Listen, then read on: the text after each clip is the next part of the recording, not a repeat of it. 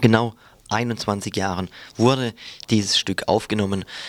Am 20. und 21. Mai 1975 in Austin, Texas von Frank Zappa und Captain Beefheart. Bongo Fury, das Album und daraus Muffin Man.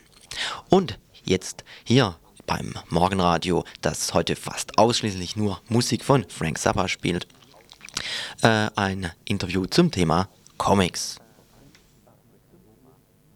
Sind Foxy, Asterix und Obelix, Mickey Mouse, das sind Comics. Comics, das sind zu räumlichen Sequenzen angeordnete, bildliche oder andere Zeichen, die Informationen vermitteln und/oder eine ästhetische Wirkung beim Betrachter erzeugen sollen. So sagt es zumindest ein Herr McCloud in seinem Buch Comics richtig lesen.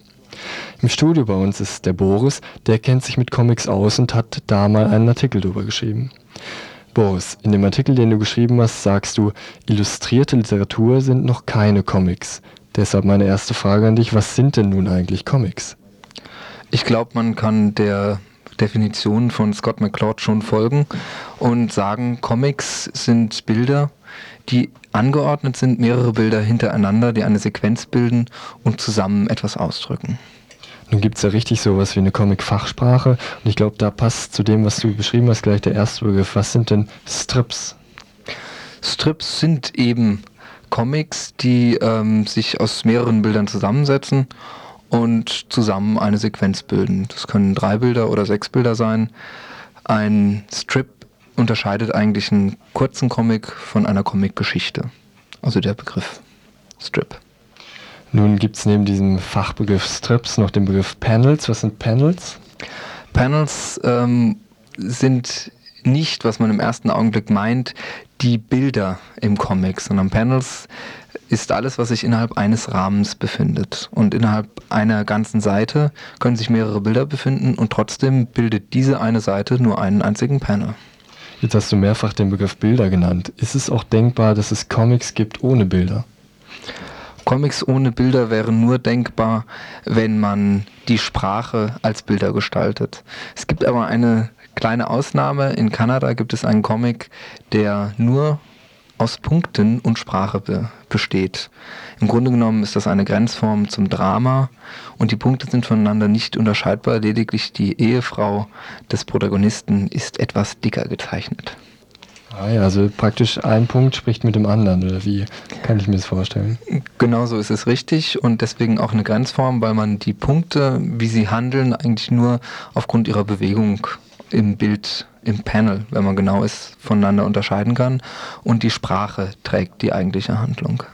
Boris, einer der Gründe, warum du hier bist, ist, dass Comics dieses Jahr Jubiläum feiern. Da ist die Rede von 100 Jahren, werden sie schon alt.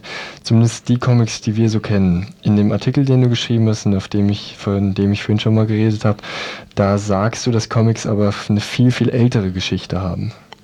Im Grunde genommen ist äh, das Erzählen von Geschichten über Bildern, über Bilder äh, die älteste Form der Kommunikation. Die Höhlenmalereien sind, wenn man es so betrachtet, nichts anderes als sequentielle Bilder, Bildersequenzen, die etwas erzählen und somit äh, sagt auch Scott McCloud, dass man da schon von den Urformen des Comic reden kann. Jetzt ist mehrfach schon dieser Name Scott McCloud gefallen. Das ist, wenn ich das richtig weiß, einer der Comic-Theoretiker. Was sagt denn nun die Comic-Theorie? Die Comic-Theorie ist ähm, nicht so zu verstehen, dass nur, um es vorauszuschicken, wie andere Theorien. Es gibt keine ausgebreitete, großartige Comic-Theorie, sondern äh, eigentlich ist das ein relativ kleines Gebiet. Scott McCloud ist da zu erwähnen und Will Eisner und die erzählen in ihren Theorien, wie Comics hergestellt werden, wie Comics ihre Wirkung entfalten, in welchem Verhältnis Sprache zum Panel oder zum Bild steht und äh, sehr viel über den Aufbau von Comics und die Wirkungsmittel. Was ich da sehr spannend fand, du hast dieses Buch von Scott McCloud mitgebracht, dass die das nun auch gleich in einer ganz besonderen Form machen. Richtig eben genau so, wie es der Theorie entspricht, äh, werden diese, Theorie, diese Theorien verbreitet als Comic. Nämlich Scott McCloud hat also einen mehr als hundertseitigen Comic geschrieben, der die Comic-Theorie erklärt. Jetzt haben wir mehrfach von dieser Comic-Theorie gesprochen. Sagt die denn jetzt auch was darüber, ob es gute oder auch schlechte Comics gibt oder woran man die erkennt? Im Grunde genommen äh, kann man von guten oder schlechten Comics nur sprechen, wenn man weiter differenziert. Nämlich wenn man vorher betrachtet, welche Wirkungen ein jeweiliger Comic haben soll. Touché in der Badischen Zeitung erzählt in drei Panels eine kurze Pointe. Und das kann gut sein, das kann schlecht sein, unterliegt aber ganz anderen Kriterien als zum Beispiel eine richtige Comic-Geschichte. Ein guter Comic oder ein schlechter Comic, das kann man eigentlich nur entscheiden, wenn man für sich selber herausgekriegt hat, was man von einem Comic möchte. Boris, da schließt sich wunderbar meine letzte Frage an dich an. Und zwar bist du offenbar ein Mensch, der sehr viele Comics gelesen hat oder zumindest viel über Comics gelesen hat. Würdest du irgendeinen Comic empfehlen? Sicher, aber auch bei einer Comic-Empfehlung würde ich eher differenzieren und sagen, man muss eben gucken, was man will. Eine wunderbar erzählte Geschichte die sich ähm, vor ungefähr 150 Jahren zugetragen hat, hat François Bourgeon erzählt mit Reisende im Wind, einer meiner Lieblingscomics. Und wenn man sich natürlich ein bisschen auf dieses Genre einlassen möchte und auch mit der Theorie beschäftigen möchte, empfehle ich entweder Will Eisner, das Buch heißt Mit Bildern erzählen, oder Scott McCloud, die Comic-Theorie Comics richtig lesen. Das sind beides äh, Comics, die sich auch mit der Theorie auseinandersetzen. Okay, jetzt, wenn ich richtig mitgezählt habe, hast du jetzt drei Comics gleich empfohlen. Ich habe mehrfach von einem Artikel geredet, den du über Comics geschrieben hast. Den möchte ich jetzt noch empfehlen. Er heißt In Bildern schmökern und ist nachzulesen in der aktuellen Grauzone. Die Grauzone ist ja eine Zeitschrift über neue Literatur, die, hier wir, die wir hier im Morgenradio schon ausführlich auch vorgestellt haben. Der Artikel, wie gesagt, ist in der aktuellen Nummer, das ist die Ausgabe Nummer 7 vom Mai 1996. Boris, ich danke dir, dass du im Studio warst. Kein Problem, gern geschehen. Okay.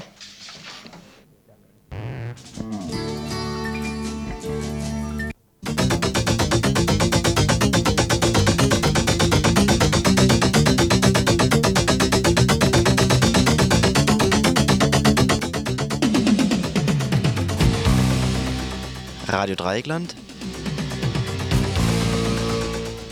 mit den Nachrichten.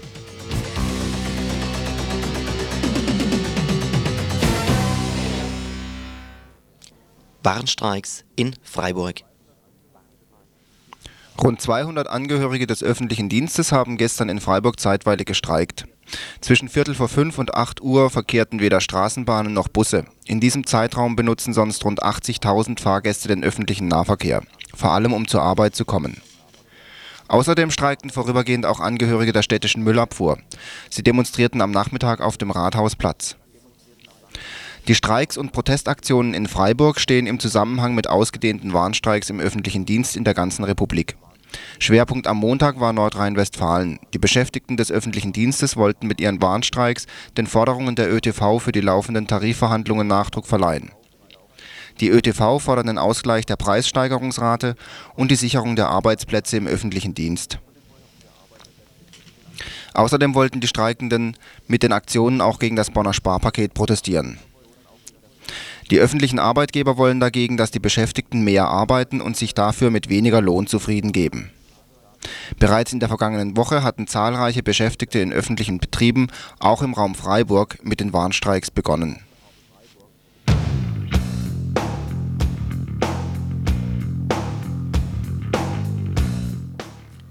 Zwangsräumung in Freiburg. Am 12. Mai haben einige Menschen auf einem städtischen Wiesenstück am Flugplatz in Freiburg eine Wagensiedlung errichtet. Die Stadt Freiburg, die dies als illegale Besetzung ansieht, hat am 13. Mai die Räumung des Geländes gefordert. Sie begründet dies mit einem besonderen öffentlichen Interesse. Im Weigerungsfalle drohte sie mit Zwangsräumung. Außerdem wären dann Fahrzeuge, Wagen und die Hunde der Wagenbewohnerinnen beschlagnahmt worden Derzeit gibt es in Freiburg außerdem Wagensiedlungen am Schönberg, auf dem Vauban-Areal und auf dem Rieselfeld. Am 17. und 20. Mai haben der Kreisverband von Bündnis 90 Die Grünen und der linken Liste Friedensliste die Stadtverwaltung aufgefordert, von einer Zwangsräumung abzusehen. Nach ihrer Darstellung war die Stadtverwaltung bislang einem Kompromiss, der von den Wagenbewohnerinnen seit Jahren gesucht wird, stets ausgewichen.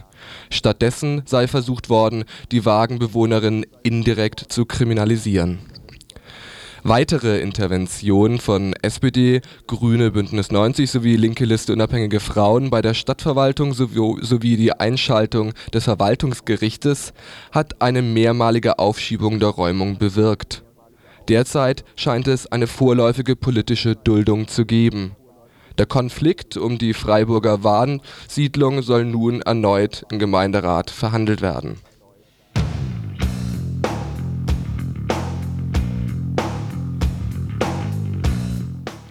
Irak darf wieder Öl verkaufen. Bereits seit sechs Jahren wird der Irak wirtschaftlich sanktioniert. Die Sanktionen sind nach wie vor Folge des Golfkrieges, in dem der Irak versuchte, Kuwait zu besetzen. Nach wie vor gilt die Resolution 986. Mehrere Menschenrechtsgruppen besuchten im vergangenen Monat den Irak. Sie wiesen darauf hin, dass die Sanktionen der UN den Irak vollständig zerstört hätten Allein in den Monaten März und April starben rund 20.000 Menschen an den Folgen der Sanktionen. Hauptbetroffen sind Kinder. Millionen Menschen werden die Folgen der Sanktionen nicht überleben. Die Lebenserwartung im Irak ist drastisch gesunken. Jeder Tag der Sanktionen kostet täglich Hunderten von Menschen das Leben. Ein Teil des Embargos verbietet dem Irak den Verkauf von Öl. Dieser soll nun unter bestimmten Bedingungen wieder erlaubt werden. Die Vereinten Nationen und der Irak haben sich auf ein vorläufiges Abkommen geeinigt Erstmals darf der Irak seit sechs Jahren Erdöl exportieren. Der Erlös muss allerdings in humanitäre Zwecke fließen. Der Irak hat den UN-Bedingungen zugestimmt, das ist neu. Bisher hat der Irak den Verkauf von Öl unter Auflagen abgelehnt. Der Nationalkongress des Irak sah darin eine Verletzung der Souveränität. Diese Einschätzung gilt nach wie vor, aber der Irak beugt sich nun den Bedingungen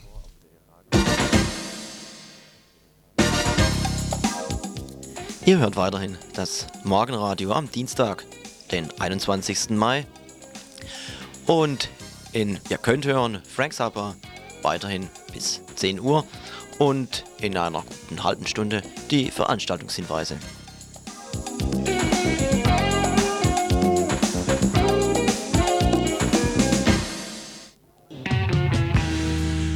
Right about that time, people.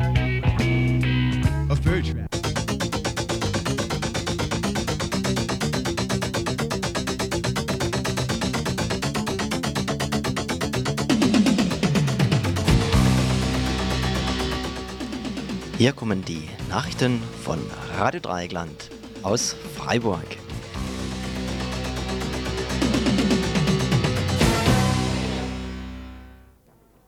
Kongress in Berlin. Vom 30. Mai bis 2. Juni hat in Berlin das erste europäische Treffen für eine menschliche Gesellschaft und gegen den Neoliberalismus stattgefunden. Das Treffen diente der Vorbereitung der europäischen Delegation für den Interkontinentalen Kongress für die Menschheit und gegen den Neoliberalismus, der im Sommer in Chiapas in Mexiko stattfinden soll. Unter Neoliberalismus ist dabei die derzeitige weltweite Verschlechterung der Lebensbedingungen der Menschen durch Arbeitslosigkeit und Armut, Sozialabbau und Ausbeutung zu verstehen zur Vorgeschichte: Seit etwa zwei Jahren kämpfen vorwiegend indianische WiderstandskämpferInnen in der mexikanischen Provinz Chiapas gegen die dortigen Ausbeutungs und Unterdrückungsverhältnisse. Im Januar 1996 haben VertreterInnen dieser Widerstandsbewegung zu einem interkontinentalen Kongress aufgerufen, der Ende Juli und Anfang August in Chiapas stattfinden soll. Zentrale Themen des interkontinentalen Kongresses sind: erstens die weltweiten Ausbeutungs und Unterdrückungsverhältnisse in ihren verschiedenen Schattierungen wie Sozialabbau, Arbeitslosigkeit, Rassismus oder Sexismus. Zweitens die Möglichkeiten des interkontinentalen Widerstandes und drittens die Möglichkeiten alternativer menschlicher Lebensformen auf dem ersten europäischen Treffen, das nun vorgestern zu Ende ging, diskutierten etwa 1000 Menschen aus ganz Europa über verschiedene Aspekte aus den eben genannten Bereichen und über die Vergleichbarkeit der sozialen, politischen, ökonomischen und kulturellen Situationen in Mexiko und Europa. Dabei forderten Vertreterinnen aus Frauen-Lesben-Zusammenhängen antikapitalistische Kritik durch die Kritik sexistischer Gewaltverhältnisse zu ergänzen. VertreterInnen osteuropäischer Gruppen wiesen auf die Gefahr orthodoxer und autoritärer linker Regime hin. Bislang scheint es noch nicht gelungen zu sein, eine integrierende Grundlage für eine neue europäische Linke zu formulieren. Die TeilnehmerInnen des Kongresses einigten sich aber auf die Entsendung einer Delegation nach Chiapas. Der erste interkontinentale Kongress wird dort in einer sehr schwierigen Situation stattfinden. Aufgrund der Belagerung durch die mexikanische Armee ist in Teilen von Chiapas eine Hungersnot ausgebrochen. Nach der Verurteilung von zwei angeblichen Mitgliedern der zapatistischen Widerstandsbewegung wurde der Dialog zwischen der Regierung und den WiderstandskämpferInnen vorerst abgebrochen. Mehr zu diesem Thema gibt es in einem Interview um 10 Uhr zu hören.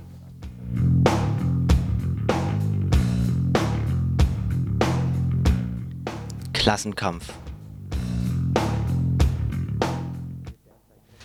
In Deutschland wird derzeit heftig um die Verteilung des Reichtums gerungen, der alljährlich von den Arbeitenden geschaffen wird.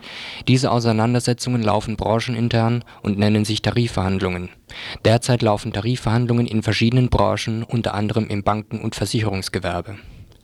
Die Besitzerinnen der Banken und Versicherungen haben für die laufende Tarifrunde die folgenden Forderungen aufgestellt Erstens Wiedereinführung des Samstags als Regelarbeitstag, Umwandelbarkeit von Urlaub in Geld, vollständige Flexibilisierung der Jahresarbeitszeit und Wegfall von Überstundenzuschlägen.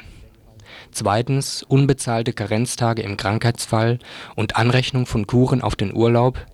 Drittens Anrechnung von Weiterbildungsurlaub auf den Urlaub Sie bieten für den Fall, dass die Arbeitenden auf diese Forderungen eingehen, 1,5 Prozent mehr Gehalt.